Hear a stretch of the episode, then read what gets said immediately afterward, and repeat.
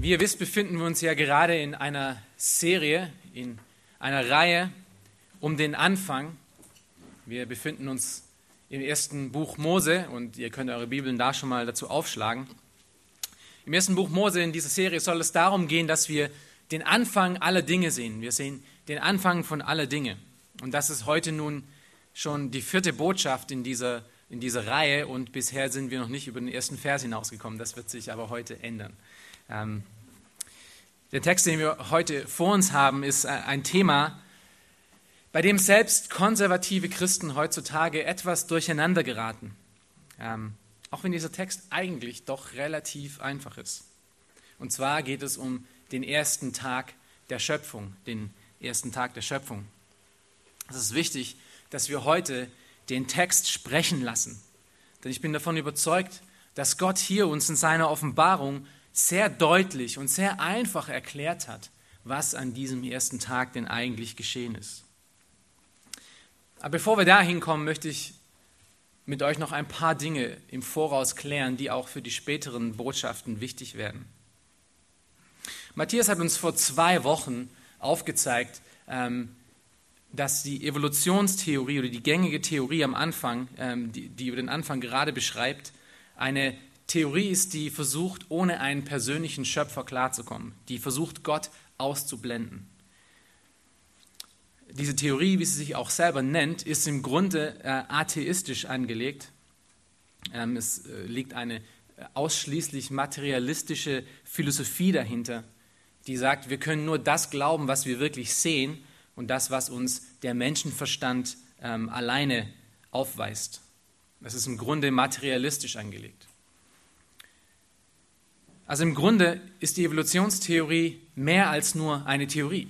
Die Evolutionstheorie und alle anderen Theorien, die davon abspringen, ist im Grunde nun eine Weltanschauung geworden. Es ist nicht mehr nur eine Theorie, die die Wissenschaft vertreibt, sondern es ist eine Weltanschauung geworden, die es auszuleben gilt. Nun, jeder von uns, jeder, der hier sitzt, du hast eine Weltanschauung, ob du es weißt oder nicht. Die Weltanschauung, die wir vertreiben, ist, ist das äh, Glaubenssystem, von dem wir ausgehen, durch das wir alles beobachten. Das ist sozusagen die Brille für das Leben, die Brille für alles, äh, was wir sehen, die wir aufhaben. Und so betrachtet ist diese Theorie der Evolution eine Theorie, die versucht, die Welt ohne Gott zu betrachten.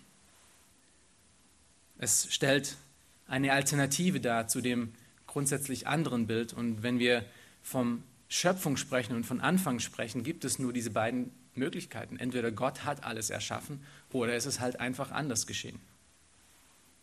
Nun ist es nun wichtig zu erkennen, dass diese Weltanschauung, die sich in der ähm, Evolutionstheorie wiederfindet, eine relativ neue Anschauung ist.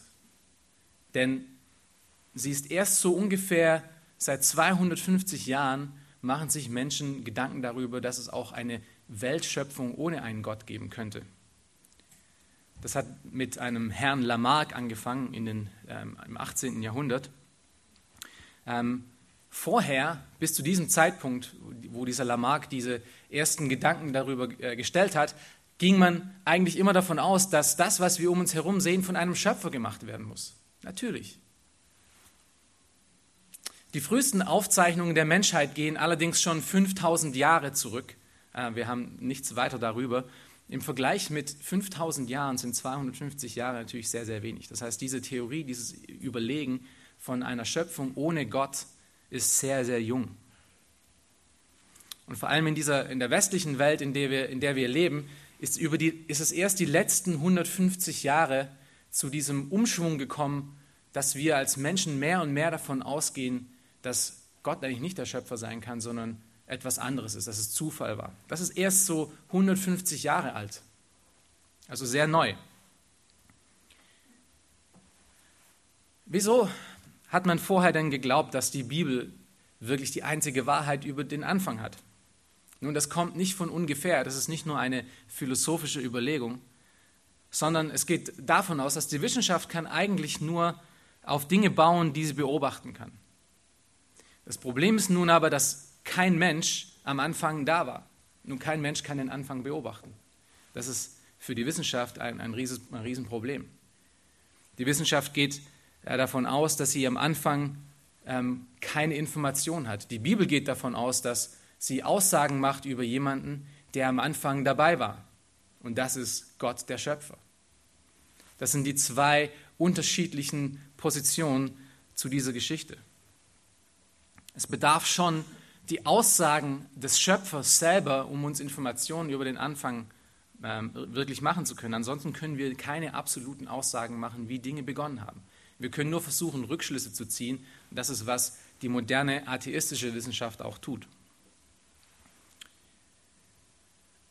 Bevor wir uns aber nun dem Text widmen, mit dieser kurzen Einleitung über Evolutionstheorie, wenn ihr mehr hören wollt, könnt ihr die Botschaft von Matthias nochmal anhören, ähm, gibt es eine immens wichtige Voraussetzung, die wir klären müssen. Und das ist wirklich sehr, sehr, sehr wichtig. Und ich werde damit auch enden am, äh, heutigen Tag. Und das ist äh, eine Sache, die wir uns wirklich klar machen müssen und uns wirklich fragen müssen durch diese ganzen äh, Predigten über 1. Mose, die wir durchgehen. Und das ist das Thema der Allgenügsamkeit der Schrift. Der Allgenügsamkeit der Schrift. Das ist eine wirklich wichtige Voraussetzung. Du wirst dich heute fragen müssen, ob du das, was du glaubst, glaubst, weil du Gott vertraust oder weil du menschlichen Philosophien vertraust.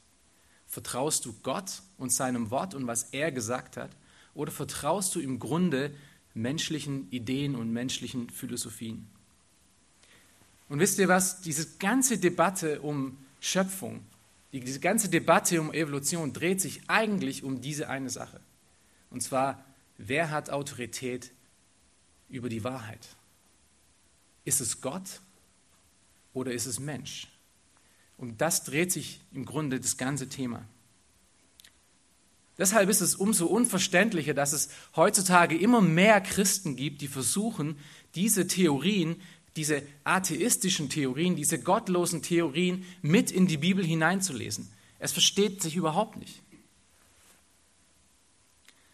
Wenn du versuchst, das zu tun, wenn du versuchst, die, die Aussagen, die ganz klaren Aussagen der Schrift, die ganz klaren Aussagen in 1. Mose äh, zu verheiraten mit den Aussagen der ähm, atheistischen Wissenschaft, nicht, dass alle Wissenschaft atheistisch ist, aber es gibt einen Teil, der wirklich atheistisch ist und die Evolutionstheorie gehört dazu. Wenn du versuchst, diese beiden miteinander zu vereinen, bist du dabei, um andere Prioritäten zu setzen als das, was die Allgenügsamkeit der Schrift eigentlich voraussagt.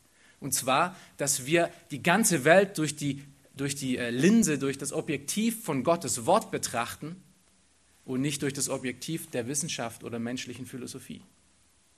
Aber wenn du dabei bist, um versuchen, das zu vereinen, dann zeigt es dir, dass egal was du sagst, bist du dabei, Prioritäten woanders als bei Gott zu suchen. Es spricht von einem Misstrauen gegenüber Gottes Wort und versuchen beide miteinander zu verbinden. Gottes Wort soll uns die Wahrheit aufzeigen. Die Wissenschaft muss sich gegenüber Gottes Wort verantworten und nicht andersherum. Die Allgenügsamkeit der Schrift sagt aus, dass Gott sein Wort gegeben hat und dass es im Detail alle Wahrheiten anspricht. Und zwar, dass es allgenügsam ist, dass es alle, alle Dinge anspricht, alle Fragen, die die Menschheit hat. Wir sehen das in 2. Petrus 1, 20 bis 21, äh, wo steht, dabei sollt ihr vor allem das erkennen, dass keine Weissagung der Schrift von eigenmächtiger Deutung ist, also kein Mensch, denn niemals wurde eine Weissagung durch menschlichen Willen hervorgebracht, sondern vom Heiligen Geist getrieben haben alle heiligen Menschen Gottes geredet. Und dann 2. Timotheus 3, 16 bis 17, das wir schon öfters äh, in, dem, in dem Zusammenhang auch verwendet haben. Alle Schrift ist von Gott eingegeben und nützlich zur Belehrung, zur Überführung und zur Zurechtweisung, zur Erziehung in der Gerechtigkeit, damit der Mensch Gottes ganz zubereitet sei zu jedem guten Werk, völlig ausgerüstet. Was fehlt noch? Nichts. Die Schrift, die Gott gegeben hat, ist wirklich für alles, für jedes Werk, für, für jede Idee ähm, genügend. Die Schrift ist allgenügsam. Es will sagen, dass jede Frage, die wir als Menschen haben, entweder in direkter Lehre oder im Prinzip durch Gottes Offenbarung beantwortet ist. Wir brauchen nicht mehr irgendwo anders hingehen, um uns dort Antworten zu suchen. Gottes Offenbarung ist unsere Weltanschauung. Gottes Offenbarung ist unsere Brille. Und hiermit schließt sich der Kreis zu dem, was ich vorher gesagt hatte. Wenn du Versuchung, die Versuchung verspürst, ähm, um die offensichtlichen Aussagen der Schrift verdrehen zu müssen, weil die moderne Wissenschaft dies oder das herausgefunden hat, dann hast du am Ende ein Vertrauensproblem. Das ist am Ende ein Vertrauensproblem. Denn entweder hat es Gott richtig gesagt oder es gibt keinen Gott. Ich weiß, das sind harte Worte und ich weiß, dass es auch, dass sich der eine oder andere vielleicht auf den Schlips getreten fühlt dadurch. Aber wir sehen, dass in diesem Kampf um den Anfang Gottes Wort sehr deutlich und sehr klar ist. Und wir müssen Gottes Wort sprechen lassen. Wir können nicht Gottes Wort durch irgendwelche anderen Brillen versuchen anzuschauen, sondern das ist unsere Brille, das ist die Weltanschauung. Das ist von, von dem Gottes Wort ausgeht, dass es die Wahrheit ist. Ich muss nicht irgendwo anders noch hinrennen. Und es sei vielleicht in dem Zuge noch eine Tatsache auch erwähnt. Ähm, dass Wissenschaft und Glaube sich gegenseitig ausschließen, ist eigentlich auch nur eine neue Idee. Im Grunde hat es das noch nie getan. Bis vor kurzem war das nämlich nicht der Fall. Und das sehen wir daran, dass einige Begründer der modernen Wissenschaft überhaupt kein Problem damit hatten, die Aussagen der Bibel genauso stehen zu lassen, wie sie dastehen. Und auf der anderen Seite Wissenschaft zu betreiben und das zu erkennen, was sie, was sie um sich herum sehen. Das hat sie sogar dazu getrieben, um Wissenschaft zu treiben, ist das, was in der Bibel steht. Es ist kein Gegensatz, es ist kein Widerspruch. Es seien zum Beispiel, ich nenne jetzt mal ein paar Namen und äh, die Liste ist ellenlang, aber ich nenne nur mal ein paar, die ihr vielleicht auch kennt, ähm, die auch wirklich Christen waren und der Allgenügsamkeit der Schrift vertraut haben. Da ist zum Beispiel Francis Bacon, der die wissenschaftliche Methode miterfunden hat. Galileo Galilei war ein Christ. Johannes Kepler war ein Christ, der Astronomie äh, sehr nach vorne getrieben hat. Blaise Pascal, wir kennen Pascal, ja, ähm, Barometer und Hydraulik. Isaac Newton. Newton hat übrigens äh, sehr viel in, in Richtung Dynamik, Mathematik und Gravitationsgesetz und Teleskopen. Er war ein sehr aktiver Wissenschaftler, aber was viele nicht wissen, ist, dass er mehr über die Bibel geschrieben hat als über Wissenschaft. Gottfried Wilhelm Leibniz, einer der grundlegenden Mathematiker. Michael Faraday, wir kennen das von der, von der Physik aus der Schule noch, den Faradayschen Käfig. Ähm, Samuel Morse, ne, der Morse-Code. Ähm, und sogar Louis Pasteur, der ein Biologe war und trotzdem Christ war. Und die Liste ist wirklich sehr, sehr lang und wenn es euch interessiert, kann ich euch mal eine Webseite geben, die diese ganze ähm, modernen als auch alten äh, Wissenschaftler aufzeigt, die auch gläubig waren. Es gibt heute, trotz aller modernen Erkenntnisse der Wissenschaft, sehr, sehr viele gläubige Wissenschaftler, die überhaupt kein Problem damit sehen, dass das, was die Bibel aussagt, auch wirklich in der Realität stattfindet. Es sind nicht nur ein paar, es ist wirklich eine große äh, Ansammlung von Menschen. Es ist somit also ein, eine Lüge und ein Mythos, der von einer Seite der Wissenschaft auskommt, dass ähm, die Wissenschaft nun die, die Aussagen der Bibel als, als wirklich primitiv und kindlich entlarvt hat. So, was, so ein Quatsch kann man doch nicht glauben. Das hat erst in den letzten Jahrzehnten stattgefunden. Bis dahin hatten selbst die grundlegenden Wissenschaftler der Physik überhaupt kein Problem damit, dass das, was da steht, mit dem, was sie beobachten können, übereinstimmt. Wir müssen wissen, dass es hier um einen kulturellen Kampf geht. Es geht hier um einen Kampf, um ein, um ein Ringen von Weltanschauungen. Es geht hier im Kampf um den Anfang. Es ist ein Kampf um die Autorität von unserem Leben. Wer hat Einspruch? Wer hat Wahrheit? Wer hat Anspruch auf die Wahrheit? Ist es wirklich Gott oder ist es, ist es wirklich Mensch? Und mit, mit dem Hintergrund lasst uns nun zusammen 1. Mose 1 die ersten fünf, ersten fünf Verse lesen. 1. Mose 1, Vers 1 bis 5. Im Anfang schuf Gott die Himmel und die Erde. Die Erde aber war wüst und leer, und es lag Finsternis auf der Tiefe, und der Geist Gottes schwebte über den Wassern. Und Gott sprach, es werde Licht, und es wurde Licht. Und Gott sah, dass das Licht gut war. Da schied Gott das Licht von der Finsternis. Und Gott nannte das Licht Tag, und die Finsternis nannte er Nacht. Und es wurde Abend, und es wurde Morgen, der erste Tag. Soweit der Text. Nun, wir wollen uns heute in diesem Text anschauen, was Gott alles an diesem ersten Tag erschaffen hat. Und wir wollen uns das anschauen, um uns über, Überlegungen anzustellen, wieso das so wichtig ist, dass es genau das ist, was es auch da steht. Wir werden sehen, dass er drei Dinge erschaffen hat oder drei Kategorien erschaffen hat.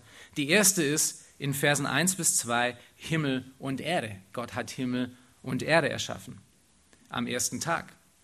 Das zweite, was er erschaffen hat am ersten Tag, ist Finsternis und Licht. Vers 3. Das dritte, was er erschaffen hat am ersten Tag, ist das Prinzip oder die Kategorie von Tag und Nacht. Also wir haben drei Kategorien, Himmel und Erde, Finsternis und Licht, Tag und Nacht. Als wir uns vor ein paar Wochen das erste Mal in den ersten Vers angeschaut hatten, hatten wir das Wer, das Was, das Wie und das Wann und das Warum von dieser ersten Schöpfung angeschaut.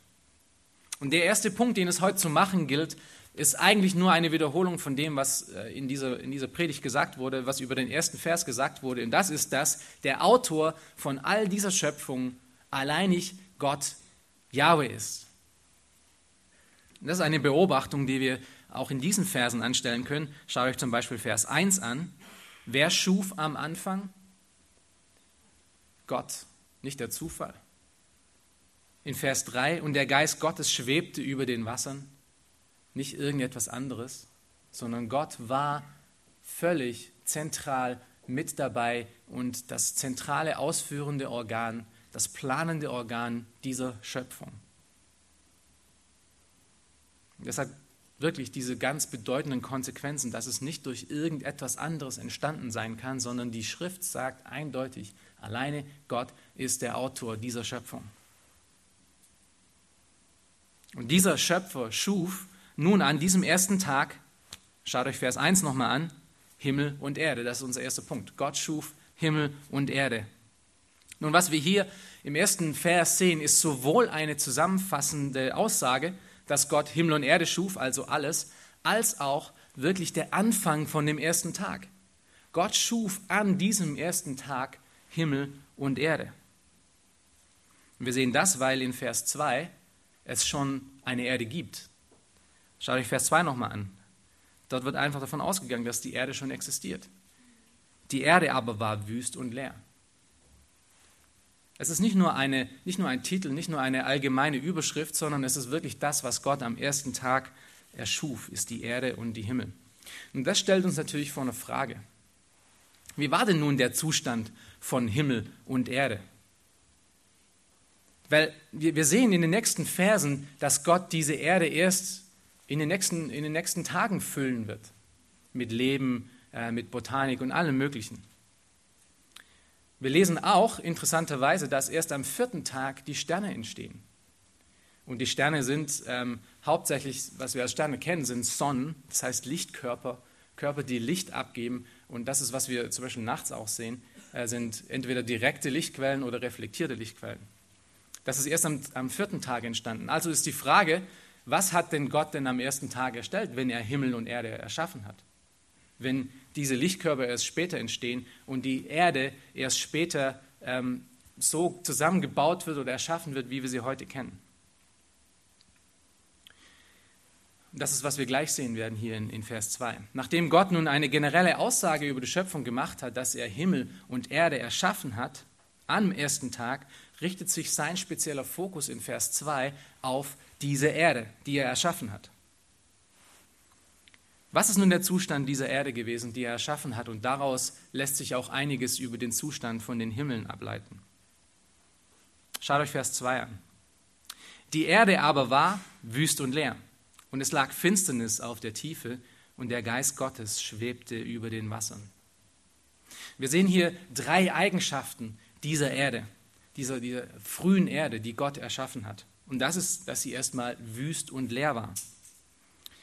Nun, was hier im Hebräischen, äh, was hier in der Schlachter mit wüst und leer übersetzt wird, äh, sind die hebräischen Worte Tohu wa Bohu. Tohu wa Bu. Es gibt es übrigens auch im Deutschen als äh, eingedeutschtes Wort, Tohu wa Bohu. Die meisten kennen das wahrscheinlich äh, von ihren Eltern, ja, wenn es um das Zimmer aufräumen ging. Ja, das, das ist wie äh, Tohu wa Bohu hier, das habe ich zumindest von meinen Eltern ab und zu mal gehört.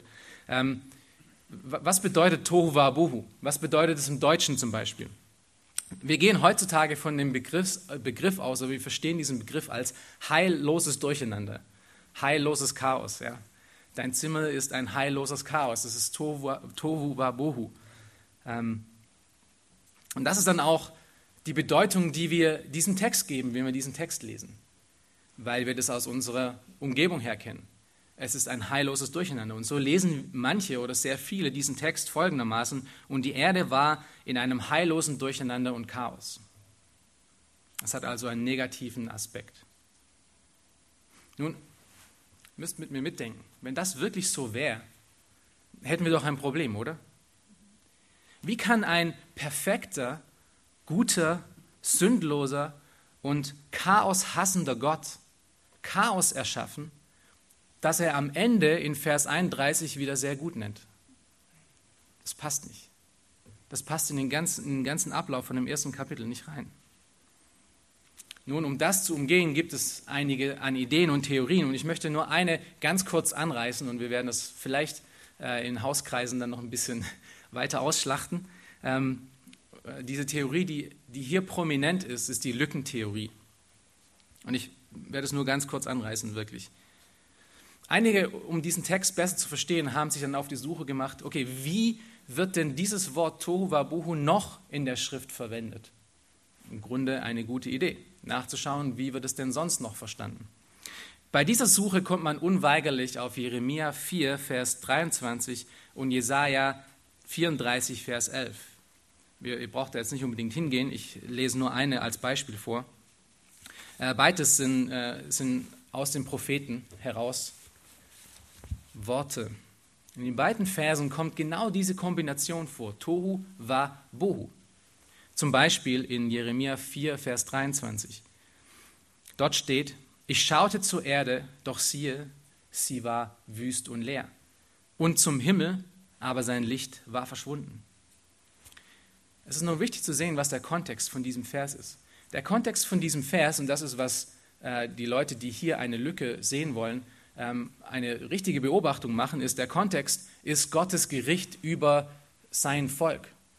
Gottes Gericht über sein Volk durch andere Nationen, die das Land so überrannt und zerstört haben, dass es, wie er sagt, wüst und leer ist. Und das Gleiche ist auch in Jesaja 34. Nun, somit kommen dann diese Leute, die dieses Verständnis haben, zu dem Schluss, dass das muss wohl auch in 1. Mose so sein. Wenn dieses Wort in den Propheten zweimal im Kontext von Gericht verwendet wird, muss das wohl auch in 1. Mose so sein. Aber wie? Wie, wie kann Gott Gericht ganz am Anfang haben? Nun, dann kommen sie auf die folgende Hypothese und sagen, naja, Luzifer muss ja vor äh, Adam und Eva gesündigt haben, gefallen sein. Deshalb muss Gott Luzifer und die Engel ja auch gerichtet haben vorher. Und das ist, weshalb die Erde wüst und leer war. Weil Gott durch Gottes Gericht, durch Gottes Feuergericht gegenüber den Engeln und gegenüber Luzifer ist diese Erde nun wüst und leer geworden. Und das setzt eine Lücke voraus, weil es braucht Zeit zwischen den Versen 1 und 2. Daher kommt die Lückentheorie. Es ist übrigens auch die Theorie, die äh, Leute heute verwenden, die versuchen, Millionen von Jahren in diesen ersten Versen zu sehen. Ähm, dass da eine Lücke gab zwischen den ersten beiden Versen. Nun, mit dieser Annahme oder mit dieser Theorie, mit dieser Hypothese gibt es einige Probleme. Und ich nenne nur hier mal drei. Ich nenne mal vier. Die erste ist, sie widerspricht einfach dem natürlichen Fluss von diesem Text. Wenn noch niemand über diese Theorie gehört hat, wäre niemand auf diese Idee gekommen, dass hier eine Lücke entsteht, oder? 99,9 Prozent der Menschen, die das lesen, sehen hier nicht eine Lücke, sondern sie, sie sehen ganz normal den Fluss der Text, die Aussage, die ganz natürliche Aussage von dem Text ist, das passiert eins nach dem anderen. Das ist der erste Punkt. Das zweite Problem ist, dass wenn wirklich Gottes Gericht auf der Erde war gegenüber Satan und den Engeln, muss Satan und die Engel auf der Erde gewohnt haben. Das muss ihr Zuhause gewesen sein. Aber nirgendwo sonst im Alten Testament oder im Neuen Testament sehen wir, dass Satan und die Engel auf der Erde sind, es sei denn, sie, sind, es sei denn, sie waren gefallen danach. Und das ist viel später passiert. Im Gegenteil, wir sehen, dass die Engel ihr Zuhause bei Gott haben, im Himmel. Die Engel wohnen im Himmel, nicht auf der Erde. Und ähm, wenn Satan in seinem vorsündhaften Fall auf der Erde gelebt hat, haben wir natürlich ein Problem. Das dritte Problem ist, dass wenn Gott damals Satan gerichtet hat und somit die Erde zerstört hat, äh, dann muss Satan ja schon gerichtet sein. Aber wir lesen im Neuen Testament, dass erst durch den Tod Jesu am Kreuz Satan gerichtet und zerstört wurde. Und das lesen wir in Hebräer 2, Vers 14 zum Beispiel. Des Weiteren haben wir, und das ist der vierte, das vierte Problem, das Neue Testament, wenn es auf diese Verse zurückgeht, geht immer von wortwörtlichen 24 Stunden Tagen aus. Das heißt, hier kann keine Lücke entstanden sein, weil selbst Jesus verwendet es mit diesem gleichen Argument. Deshalb selbst die Schreiber des Neuen Testaments sind völlig davon überzeugt, dass das eine einzige durchgehende Geschichte ist. Keine Lücke. Und es gibt noch viel weitere Probleme, die wir besprechen können, weil diese Lückentheorie viele Variationen auch hat, aber das mal für einen anderen Tag.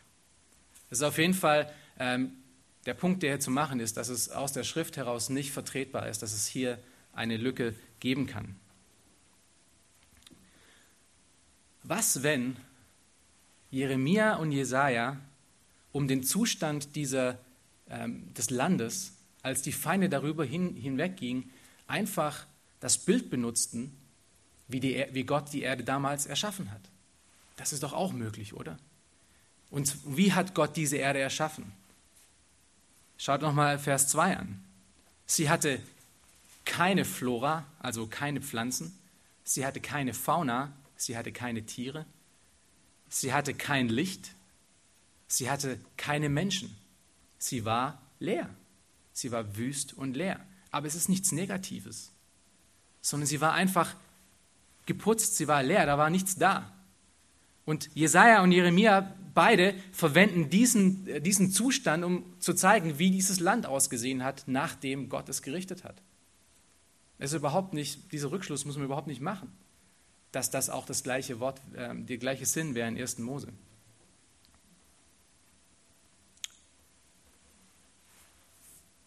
Zweitens, der Zustand dieser Erde war in Finsternis und Wasser gefüllt. Schaut euch Vers 2 nochmal an. Und es lag Finsternis auf der Tiefe. Auf der Erde gab es nämlich noch kein Licht und somit herrschte Finsternis auf dieser Erde. Nun, Finsternis ist im Grunde keine eigene Sache, weil Finsternis ist eigentlich darüber definiert, dass es kein Licht gibt. Ähm, Dunkelheit ist, ist keine eigene Materie, sondern es ist nur das Abwesensein von Licht. Aber nichtsdestotrotz sagt Gott in Jesaja 45, Vers 7, dass er selbst dieses Konzept von Dunkelheit erschaffen hat. Dort steht nämlich, der ich das Licht mache und die Finsternis schaffe. Jesaja 45, Vers 7. Nun, wenn wir dann in 1. Mose 1, Vers 31 davon lesen, dass alles das, was Gott erschaffen hat, er es für sehr gut hält, verstehen wir natürlich, dass äh, Dunkelheit und Licht in dieser Kombination in sich selbst nicht schlecht sind. Was wir noch sehen hier in diesem äh, zweiten Vers ist, dass die Erde voller Wasser bedeckt war. Und wir sehen gleich, was dieses Wüst und Leer denn alles ausmacht. Ähm, die Finsternis lag in Vers 2 auf der Tiefe und der Geist Gottes schwebte wo? Über den Wassern. Diese, also diese Rohling-Erde, diese, diese frühe Erde, sie war vollkommen mit Wasser bedeckt. Und wir lesen das auch in Psalm 104, Vers 5 bis 6. Dort steht folgendes: er hat die Erde auf ihre Grundfesten gegründet, dass sie nicht wankt für immer und ewig. Mit der Flut decktest du sie wie mit einem Kleid. Die Wasser standen über den Bergen. Das spricht vom Anfang der Schöpfung. Gott hatte die Erde schon mit Bergen und mit Tälern erschaffen, aber die waren noch unter Wasser bedeckt. Sie waren vollkommen bedeckt mit Wasser. Gott schied nämlich erst das Land und das Wasser am dritten Tag. Wir werden dazu noch hinkommen. In Versen 9 bis 12 ist das nachzulesen. Somit haben wir nun ein besseres Bild von wüst und leer. Es ist eine Welt, die im Dunkel ist, ohne Licht, und die vollkommen bedeckt mit Wasser ist, wo es noch kein Leben gibt. Das ist, was wüst und leer bedeutet. Das ist ein starker Gegensatz zu dem, was wir heute sehen. Es ist aber auch ein starker Gegensatz zu dem, was uns einige versuchen zu verkaufen, dass es ein, etwas Negatives war, dass es Chaos war.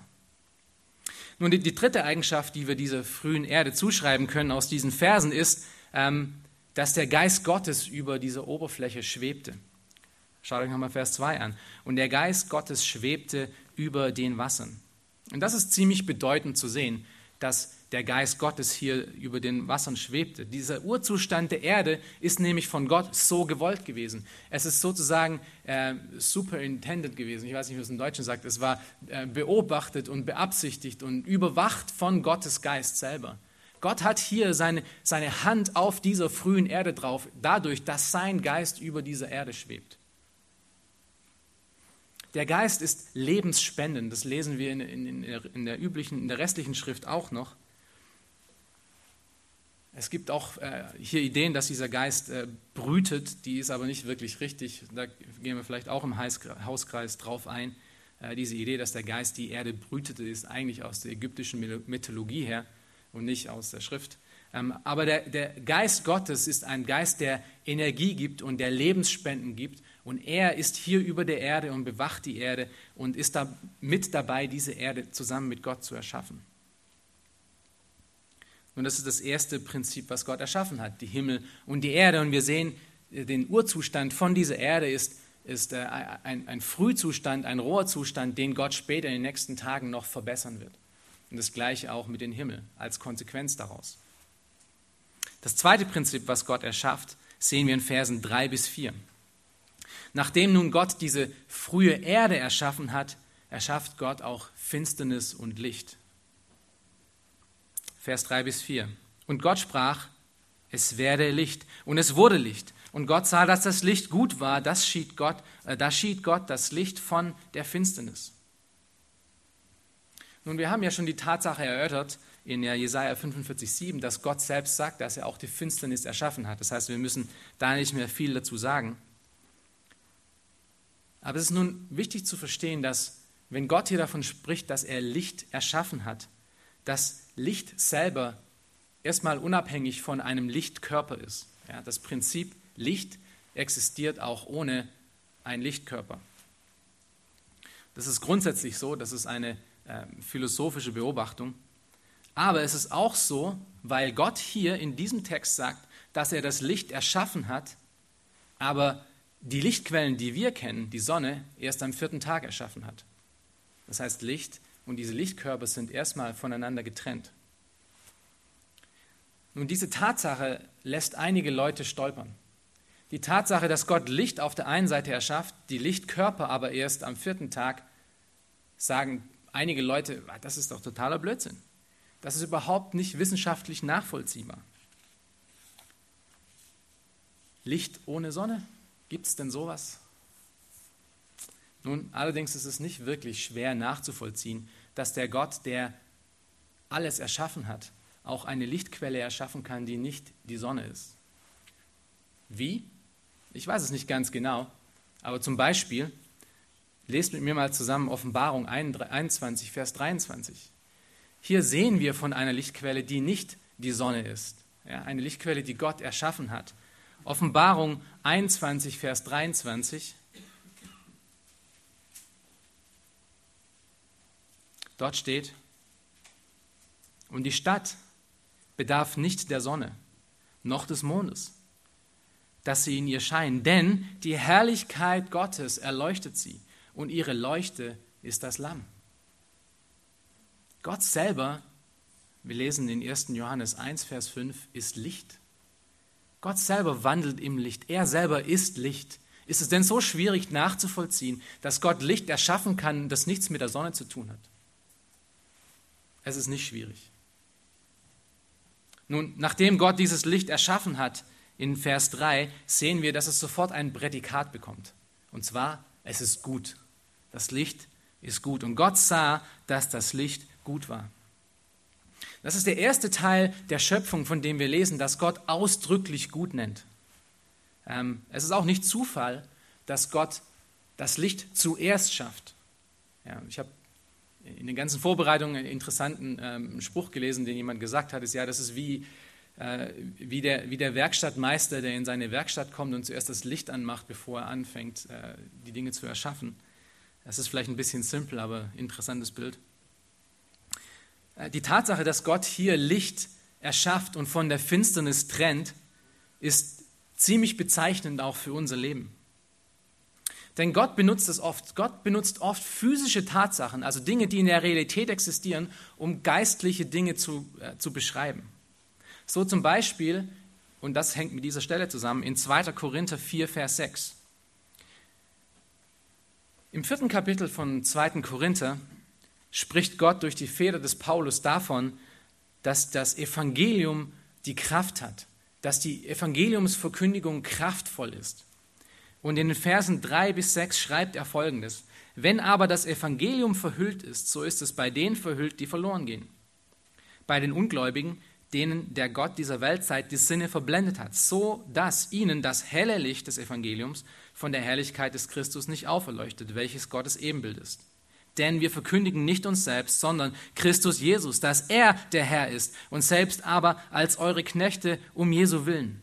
Und nun Vers 6. Denn Gott, der dem Licht gebot, aus der Finsternis hervorzuleuchten, das ist hier 1. Mose 1, Vers 3, er hat es auch in unserem Herzen Licht werden lassen.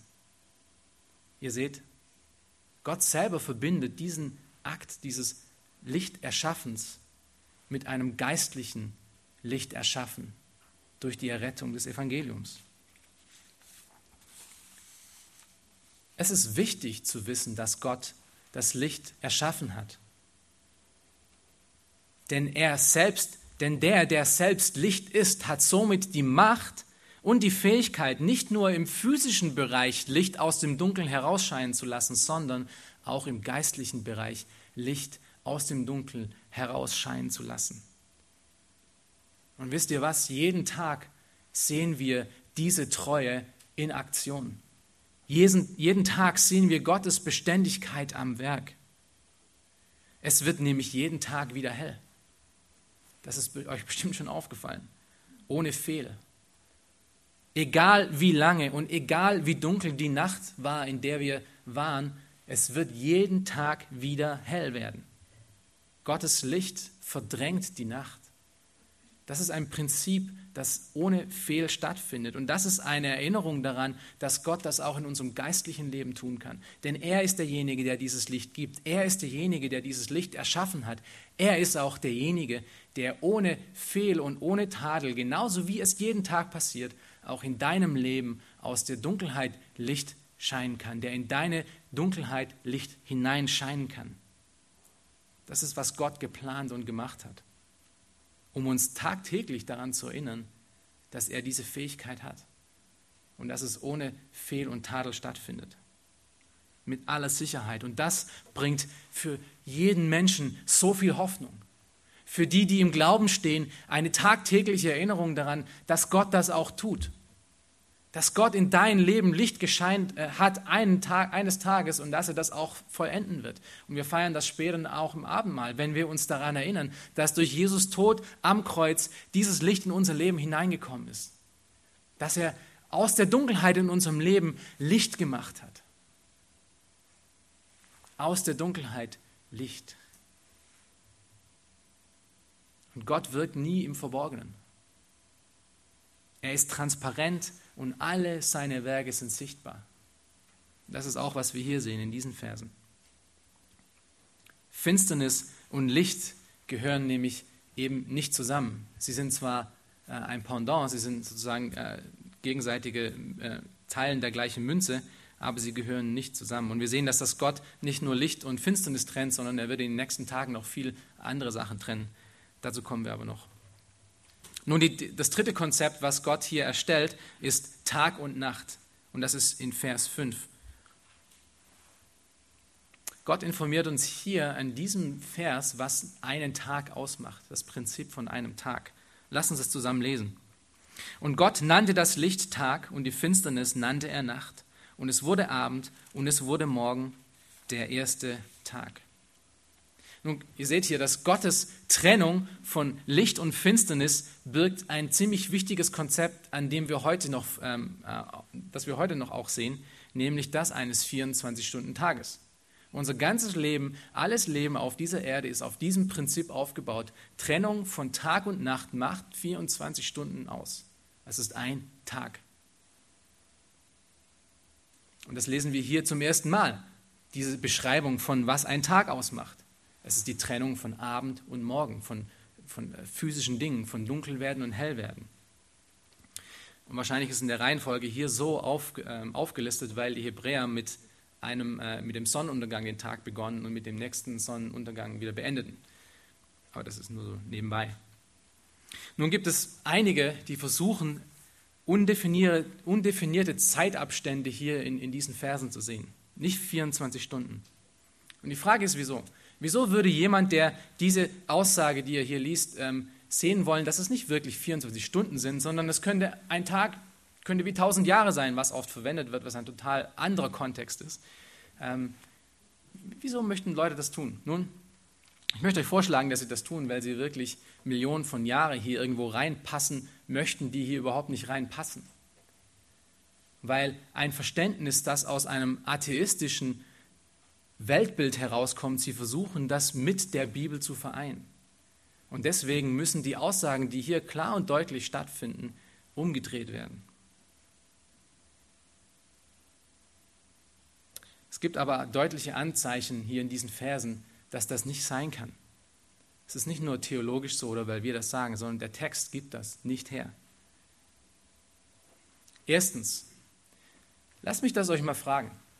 Wenn Gott wirklich aussagen wollte, dass er alles in 24 Stunden, sechsmal Tagen erschaffen hat, wie viel deutlicher hätte er sich denn noch ausdrücken müssen als das, was er hier gesagt hat?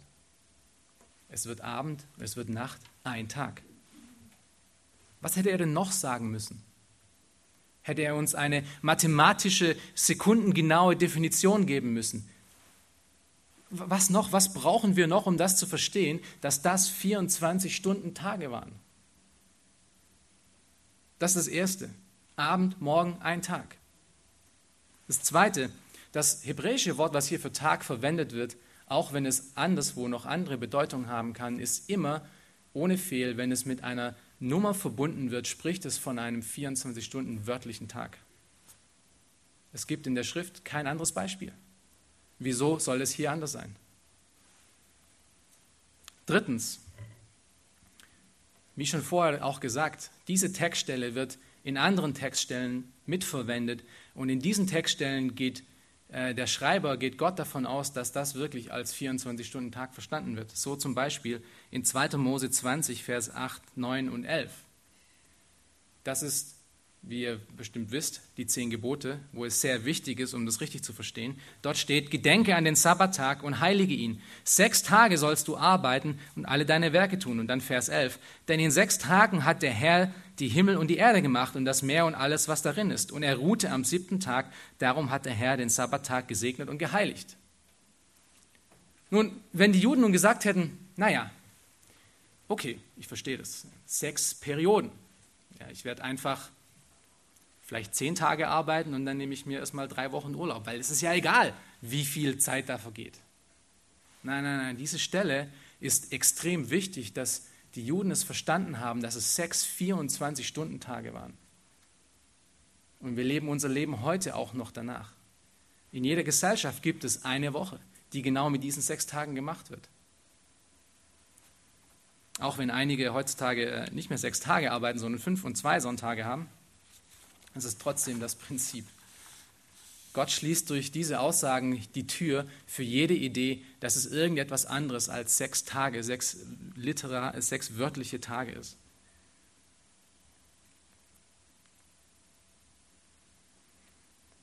Nun, woher kommt dann dieses Problem des Verständnisses, anders sehen zu wollen? Das kommt aus der Epoche der Aufklärung. Und diese Aufklärung versucht, den Menschen ins Zentrum zu stellen und Gott aus dem Zentrum herauszustellen.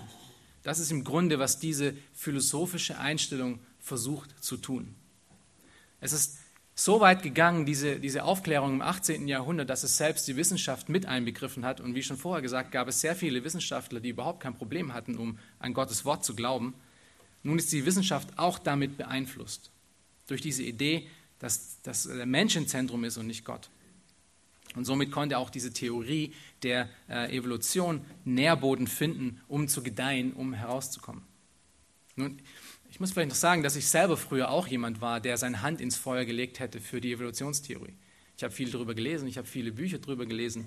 Und in einer Welt, in der du keine anderen Alternativen hast und ohne Kritik den ganzen Tag hörst, dass das die Wahrheit ist, hat das total Sinn gemacht. Es ist allerdings eine Welt, die sich rein materialistisch orientiert. Und in dieser Welt ist es wirklich, um Angela Merkels Wort zu verwenden, ohne Alternative, in einem total anderen Kontext. Ähm, allerdings gibt die Offenbarung Gottes, wie, wie wir hier sehen, null Raum für irgendwelche solcher Ideen und solcher Theorien. Weder in 1. Mose 1.1 noch zwischen den Versen 1 1 und 1,2, noch zwischen den Versen 1, 2 und, 2 und 1, 3, noch in dem ganzen Kapitel, noch im zweiten Kapitel. Nirgendwo gibt Gott Platz für diese Theorie.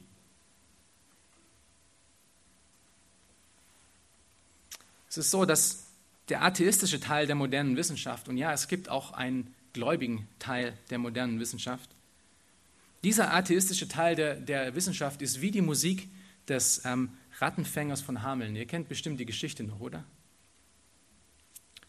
Wie diese Musik durch die Schutzwand von jedem hindurchdringt und unser Gedankengut beeinflusst.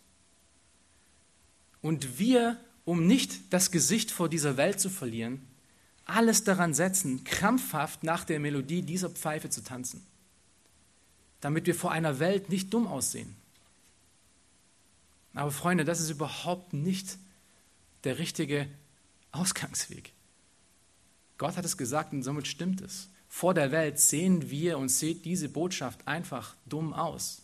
1. Korinther 1, Vers 11. 1, äh, Vers 18 ist die, die, die, das Kreuz ist eine Torheit für die Welt. Die Nachricht des Kreuzes. Wir müssen vor dieser Welt nicht versuchen, unser Gesicht zu bewahren, indem wir Lügen in die Schrift hinein dichten.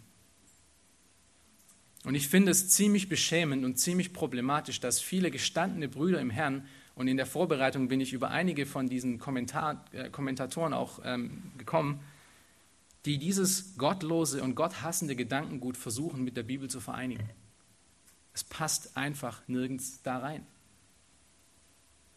Sicherlich geschieht das Ganze auf höchstem Niveau mit sehr wohl und äh, gut klingenden Worten und Argumenten. Aber am Ende kommt wieder auf die Frage zurück, wem vertraust du denn? Vertraust du Gott allein in das, was er gesagt hat, oder vertraust du der modernen Wissenschaft, die Gott nicht kennen möchte und die alles versucht daran, um Dinge zu erklären ohne einen Gott. Wem vertraust du?